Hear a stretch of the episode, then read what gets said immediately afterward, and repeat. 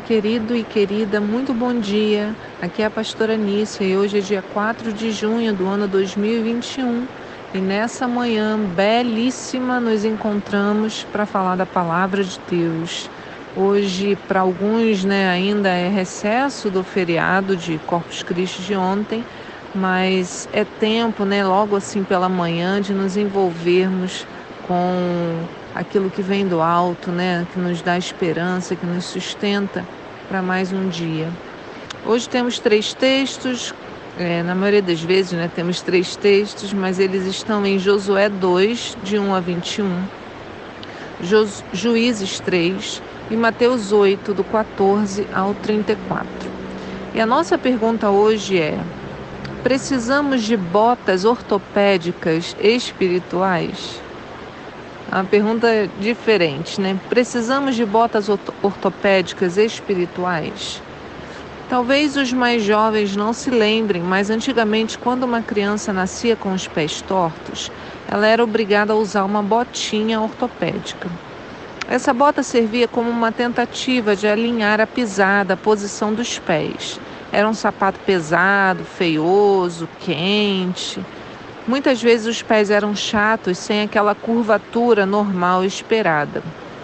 E a criança então passava os seus dias, às vezes até de bebê, usando essas botinhas. Isso hoje já não é entendido como um problema, mas sim como uma condição fisiológica natural que deve ser respeitada que pode desaparecer com o tempo conforme a criança se desenvolve. Então, a solução hoje é deixar que a criança ande descalça, brinque, ande na areia e use sapatos confortáveis, porque aos poucos o pé vai se moldando, criando uma curvatura necessária, respeitando, claro, as diferenças de cada um, né? Eu li que o diagnóstico dos pés chatos só pode ser dado a partir dos 9 anos de idade e em pouquíssimos casos é indicada uma cirurgia.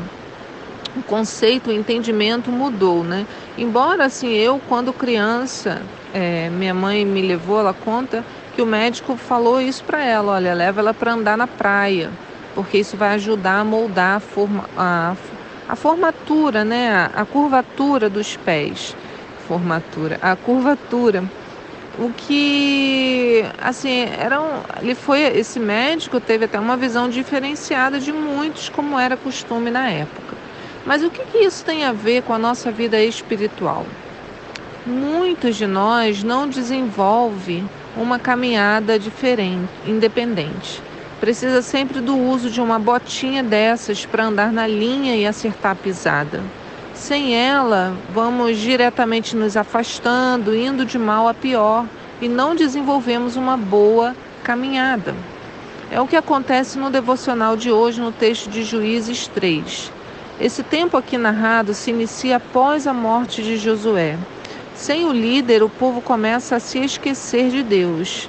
Vamos ver lá essa história em Juízes 3, no verso 7. Diz assim. Os filhos de Israel fizeram o que é mal aos olhos do Senhor. Esqueceram ao Senhor seu Deus para adorar e servir aos Balaíns e aos postes ídolos da deusa Asherá. Então a ira do Senhor se inflamou contra Israel e os entregou nas mãos de Cusham Rishataim, o rei da Mesopotâmia, por quem os israelitas foram vencidos e escravizados durante oito anos. Então os filhos de Israel clamaram ao Senhor, e o Senhor lhes enviou um Salvador, que os libertou da opressão. Esse homem foi Otoniel ben Canaz, ou Otoniel, filho de Kenaz, o irmão mais novo de Caleb. O Espírito do Senhor Deus veio sobre ele para guiá-lo, de modo que pôde liderar os filhos de Israel e foi à guerra. O Senhor entregou o Cusham Rishataim, o rei da Mesopotâmia, nas mãos de Otoniel, que o venceu e dominou seu povo.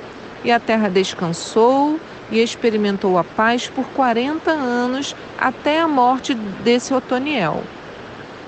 Depois da morte de Otoniel, no verso 12, conta que o povo de Israel recomeçou a praticar o que era mal aos olhos de Deus. E por esse motivo o Senhor fez com que Eglon, rei de Moabe, se tornasse mais poderoso que os israelitas.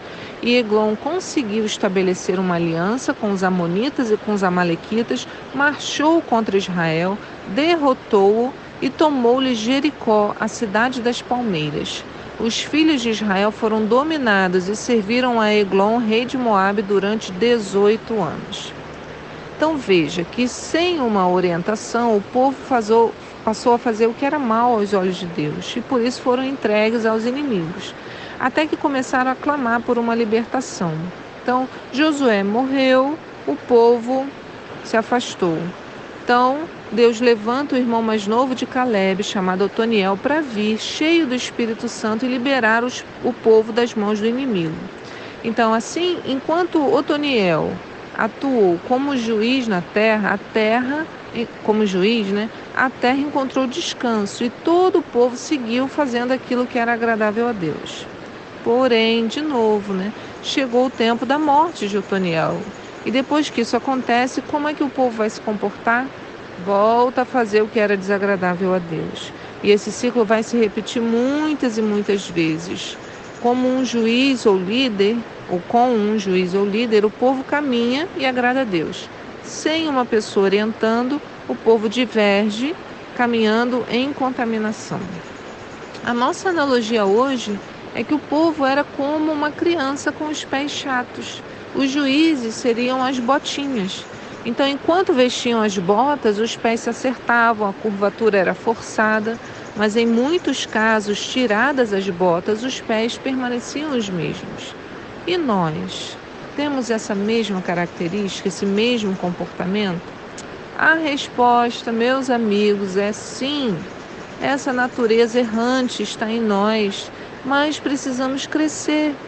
Assim como a medicina avançou e o entendimento do uso das botas mudou, nós também precisamos avançar em nossa caminhada de amadurecimento espiritual.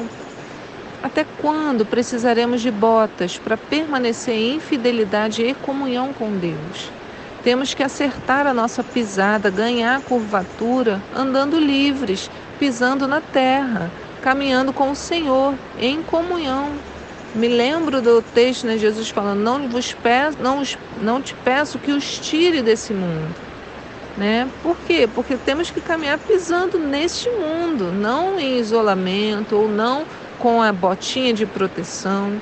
Não é o líder ou juiz que vai acertar o nosso passo. Ele é sem dúvida fundamental. Ele aponta direções, ele aconselha, ele acolhe mas somos nós que precisamos escolher melhor por onde pisamos. Senão, atribuiremos sempre ao líder o fato de nos afastarmos do Senhor. Muitas pessoas às vezes dizem: Ah, eu saí mesmo porque ninguém falava comigo, ou aconteceu isso, aquilo, eu me afastei do Senhor. Mas a gente não se afasta do Senhor porque o outro faz alguma coisa, a gente se afasta do Senhor por uma escolha nossa. Porque se o líder também erra, é importante ganharmos independência em nosso relacionamento com Deus. Quando o juiz morria, o povo se esquecia de Deus. Mas, gente, todo líder vai morrer um dia, todo líder vai errar um dia. Então, se o nosso amor né, a Deus depende de uma bota para nos lembrarmos dele, como sobreviverá a nossa fé quando os maus dias chegarem? Quem é que nos ajuda nesse momento? A resposta para isso é Jesus Cristo. Ele é a nossa bota eterna. Quanto mais nos aproximamos dele, mais os nossos pés se alinham, mais conseguimos caminhar com liberdade, com leveza, mais ganhamos a independência que vem do relacionamento profundo com o Pai. Assim, o líder e o juiz nos apontam a direção, mas nós nos tornamos capazes de caminhar com os nossos próprios pés, ainda que eles não estejam mais conosco. Por quê? Porque não precisaremos mais de bota, mas seguimos com os pés descalços em comunhão individual com Jesus. Então pense nisso. A sua caminhada hoje, ela se desvirtua por conta de alguma outra pessoa? Se isso acontece, você está vestindo botas ortopédicas e espirituais e o Senhor quer te deixar descalço para que o seu contato com a terra possa criar a curvatura necessária para você continuar caminhando. a nossa manutenção, né? A manutenção da nossa fé e do nosso relacionamento vem da comunhão diária com Jesus Cristo, com a palavra, em oração, aprendendo com os líderes, sendo corrigidos, sendo orientados, mas não colocando sobre eles a responsabilidade da nossa fé. Que o Senhor hoje te abençoe, te guarde, que o seu coração hoje se volte para Ele, né? E que você hoje tome a decisão de se envolver mais com Ele. Se submetendo aos líderes, sim. Aprendendo com eles, sim. Mas diariamente, quando o líder não estiver lá, quando ninguém estiver vendo, quando não houver testemunha, ainda assim você se manter fazendo o que é correto aos olhos de Deus e agradando o coração dele. Que o Senhor te abençoe, que se você esteja em paz. Tchau.